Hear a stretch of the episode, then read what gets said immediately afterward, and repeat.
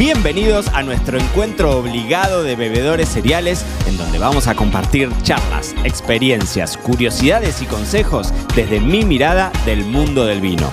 Yo soy Mariano Braga y esta es la segunda temporada de Me lo dijo Braga, el podcast. Bueno, muy bienvenidos a todos los bebedores cereales del otro lado a un nuevo episodio de Me lo dijo Braga, el podcast que estoy grabando desde Argentina, porque siempre me toca que cuando tengo que hablar con alguien en Mendoza estoy a la distancia, pero ahora no solo estoy relativamente cerca, ahora yo estoy en Casares y mi queridísimo invitado está del otro lado en Mendoza, pero en un par de horas nos vamos a ver. De hecho, cuando salga publicado este episodio, casi que voy a estar abrazado a Tavo y a todos sus vinos en Achaval Ferrer. Hoy vamos a hablar de innovación y vamos a presentar a nuestro invitado de lujo de hoy en el podcast, que es el querido Gustavo Rearte. Es el, el, el mandamás, el capo de viña y de bodega de una de las bodegas más grosas de Argentina, Achaval Ferrer. Así que, Tavo, gracias por estar ahí del otro lado. ¿Cómo andás? Hola Mariano, la verdad que una alegría escucharte. Eh, muchas gracias por esa introducción. Eh, no sé si para tanto, pero te la agradezco. Eh, y también, como bien dijiste, feliz de poder recibirte en unos, en unos días acá por Mendoza y por, por nuestra casa. Qué grande, ¿no? Y recién me estabas haciendo. Total, lo podemos contar porque esto va a salir publicado el lunes y ya, ya está, ya vamos a estar con el grupo en Mendoza, así que podemos adelantar algo, pero me estabas haciendo una recapitulación de las cosas que vamos a probar y mm, va a estar, va a estar para, para alquilar balcones. Digamos, Tavo, querido, quiero que hablemos de innovación. Y quiero que hablemos de innovación y, y me parece interesante, yo te quería tener en este tema charlando a vos. ¿Por qué? Porque a Chaval Recién hacía una intro, ¿no? Achaval es un, un, un ícono de, la historia del vino argentino, eh, desde Finca Altamira, en Wine Spectator, o sea, hitos que, han, que han marcado alguna de las etiquetas de Achaval Ferrer, que siempre tendió a tener un portafolio relativamente chico y compacto, ¿no? De vino tinto y demás. Pero hace un tiempo Empezó a, a, a, mostrar otra cosa, a mostrar otra cara, a animarse con otros vinos y demás, y me parecía interesante, que era un poco lo que te contaba tras bambalinas, contar un poco cómo es el proceso ese, cómo es el razonamiento, vos desde tu lado de viña y de bodega, pero también desde la parte comercial y la venta y demás, cómo se gesta el lanzamiento de un vino. Así que quiero que charlemos un poco de eso. Si tenés una reflexión, tirame a ver cómo, cómo metés vos tu aporte desde Viña y cómo es ese proceso, por ejemplo, de un vino, del Quimera Blanco, un vino que lanzaron hace poquitito. ¿Cómo es ese proceso? ¿Cuánto tiempo antes se empieza a trabajar? ¿Cómo surge la idea? ¿De dónde sale, la, por ejemplo, el, concepto del blend de las variedades de uvas que se van a, a llevar adelante y demás? ¿Cómo es todo ese proceso? Eh, bueno, la verdad que Mariano, para nosotros, como bien dijiste, un portafolio en los últimos 25 años súper tradicional de Chaval, con, con siete vinos que siempre tuvimos en los tintos y que la verdad que nos acompañaron muchísimo tiempo, pero que la realidad desde el 2016, 2017 ya veníamos trabajando en, muchísimos proyectos nuevos en la parte de los tintos que recién salieron a la luz después del 2020, después de la pandemia. Eh, creo que también para nosotros eh, la pandemia significó ese clic interno de entender lo que representa para nosotros y también para el mercado de Chaval Ferrer y que de nuestro lugar teníamos que empezar a compartir todas esas experiencias, esas visiones que teníamos de trabajar en nuestros propios viñedos con varietales súper singulares, como es una de nuestras líneas, que tenemos un Syrah, un Carmener, un Merlot, prontamente un Chardonnay, un Pinot Noir, un Petit Verdot, eh, un Sauvignon Blanc, em, y, y, y empezar un, nuevo camino para la compañía que tenía que ver con los blancos, con el desafío de poder trasladar todo ese conocimiento que teníamos de, de la viña, de la tierra, para las variedades tintas, en un enfoque de las variedades blancas y una elaboración de las variedades blancas, eh, entendiendo bajo mi humilde opinión eh, dónde está la búsqueda o cuál era el, el- el punto de inflexión para un blanco de Argentina. Eh, creo que la primera pregunta que nos hicimos fue eh, si queremos ser Napa o si queremos ser Francia. Eh, y entendimos que no teníamos que ser ni uno ni el otro, teníamos que ser un- una expresión de una ideología, de una empresa que, que si es algo que nos sentimos súper orgullosos, que, que es que en 25 años eh, la mentalidad y la, idea ha sido súper clara de lo que queremos elaborar, eh, del terruño, del respeto por la fruta, del respeto por el varietal que trasladándolo eso un- al primer blanco que sacamos al mercado, que fue, como vos bien dijiste, el Quimera Blanco 2022, que ya llevaba el 2020 y el 2021 de, de elaboración, que los tenemos acá en la bodega, que los probamos de vez en cuando, que nos sentimos súper orgullosos del camino que transitamos hasta llegar al 2022 y sacarlo al mercado. Era todo una, mm, un trabajo y una mm, obligación que debíamos cumplir para para dar la talla de la empresa y que, que, bueno, que el consumidor que es fiel a Chaval o el que no lo conocía pueda empezar a hacerlo, eh, vea reflejado esos 25 años de historia elaborando vino tinto en, en el primer vino blanco que sacamos, que como bien dijiste es un blend de variedades blancas. Tavo, te Eh, interrumpo ahí porque me gustó este, sí, este concepto de decir, bueno, lo primero que hicimos fue plantearnos si íbamos a un estilo californiano o a un estilo francés. Me imagino que sí, como dos extremos, ¿no? Es decir, bueno, nos vamos por los blancos más intensos, de cosechas un poco más tarde, más madera, más goloso, más gordo, o sea, estilo Exacto, norteamericano, o nos vamos por la parte mucho más sutil, más ácida, más fresca, cosecha más temprana y demás, francesa. O sea, directa, e- eso ya te condiciona también la variedad de uva que vas a plantar, ¿no? O sea, porque ahí es donde vos arrancás de a ver, contame cómo, cómo es eso, o sea, e- A empezás a plantear, perdón que te estoy interrumpiendo, empezás a plantear cuál es la viña que tengo, que tengo disponible y qué, qué se podría adaptar mejor a, ese, a, a esa finca en particular. Exactamente, a ver, básicamente ese primer planteamiento que nos pusimos, eh, después tenía que trasladar lo que obteníamos y de dónde lo buscábamos. Entonces, en el 2020 fue probar un montón de viñedos eh, con distintos varietales para entender perfectamente dónde teníamos que poner el ojo, a dónde teníamos que trabajar, de qué manera teníamos que trabajar. Y después, de los dos años, 2020 y 2021, en el 2022 entender qué era lo que es el resultado de lo que habíamos buscado, entender que el camino era por ahí, entender que el- los blancos en, en Mendoza particularmente, dependiendo del varietal y de la zona, tienen un nivel de expresión brutal eh, y que después en bodega teníamos que ser muy respetuosos de eso eh, y conservarlo eh, para poder expresarlo bajo nuestra ideología como, como es Achával, que, que para nosotros es lo más importante.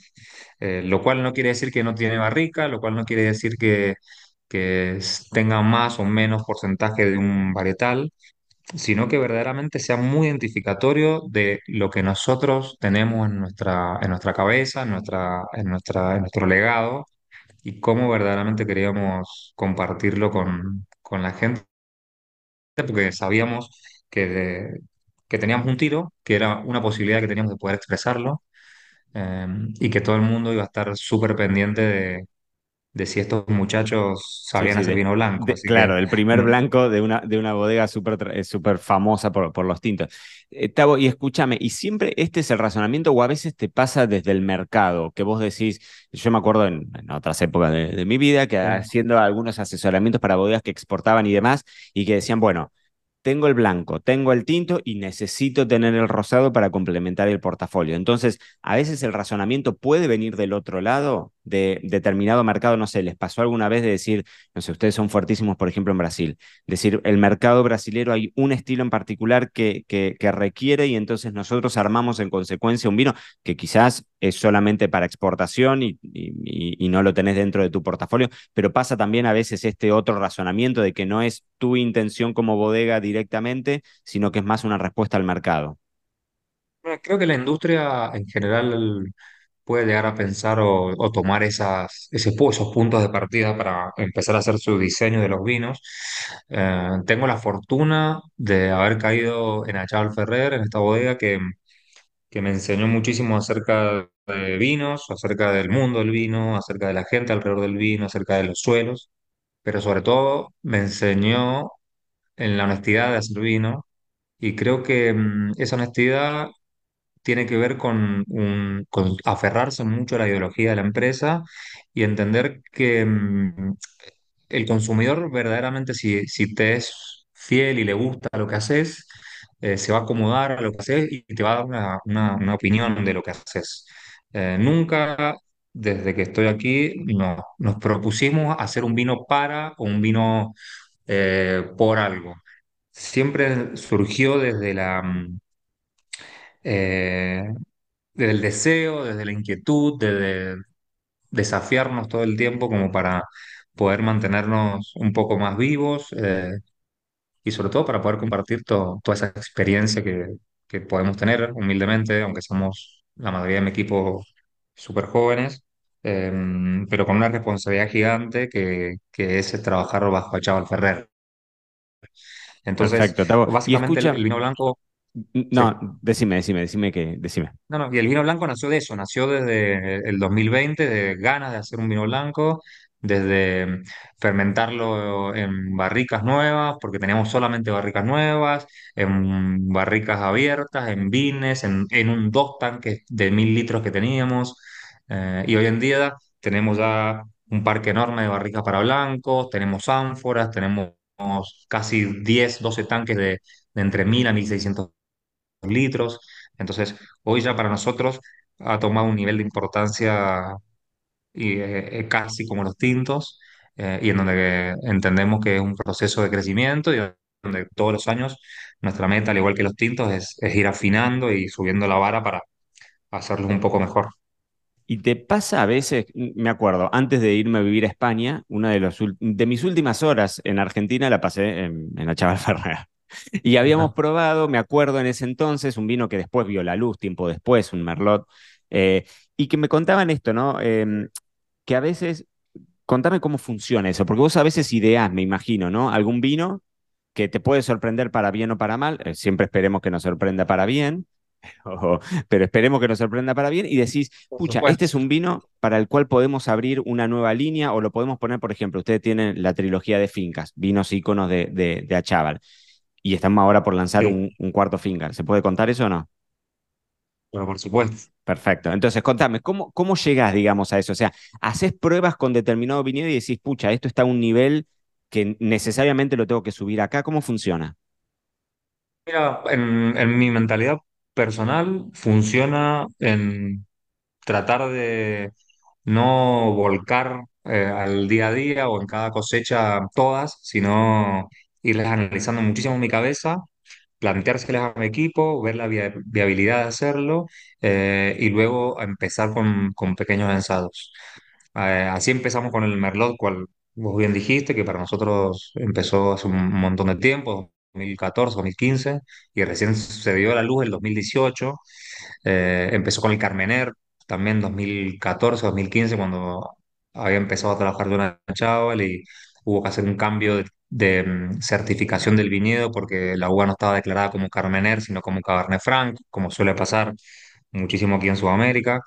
Eh, entonces, todos esos procesos que, que tal vez me voy planteando o nos vamos planteando como empresa, eh, revisten muchísimo análisis, revisten em, muchísimos ensayos eh, y sobre todo entender, como no me voy a cansar nunca de repetirlo, que, trabajamos en Achával Ferrer, que el último día que Santiago Achával eh, trabajó en esta empresa, que fue por allá el 2015, eh, le dije que, que, que se quedara tranquilo, que yo sabía que esta empresa llevaba su nombre, a pesar de que él ya no está involucrado, y que iba a hacer lo, lo que más pudiera como para hacer mucho más de las cosas que él hizo por esta empresa. Entonces, eh, me hace sentir muy orgulloso poder em, tener un equipo y tener una empresa que, que nos respalde en la parte de producción, que para nosotros es lo más importante eh, como empresa, porque creo que ese es el puntapié para poder eh, alcanzar todo el resto de metas que nos podamos poner en el año. Perfecto, ahí estaba.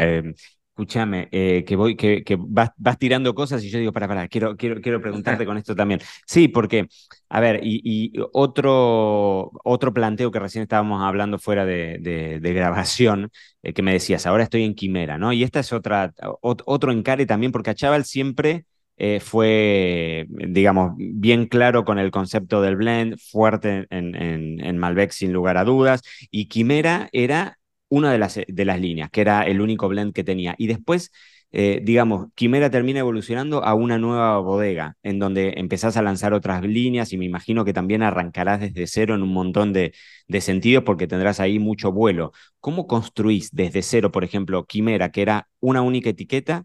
¿Cómo construís una bodega a partir de una etiqueta? Eh, a ver, creo que tiene que ver con el, con la historia y con el ímpetu de la etiqueta.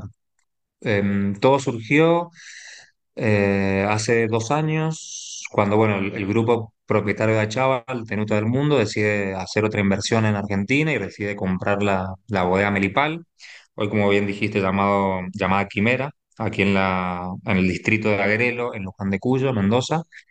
Y, mm, y sobre todo entender que Quimera eh, en Argentina y en Latinoamérica en general había tomado un nivel de trascendencia que en un punto excedía a Chaval.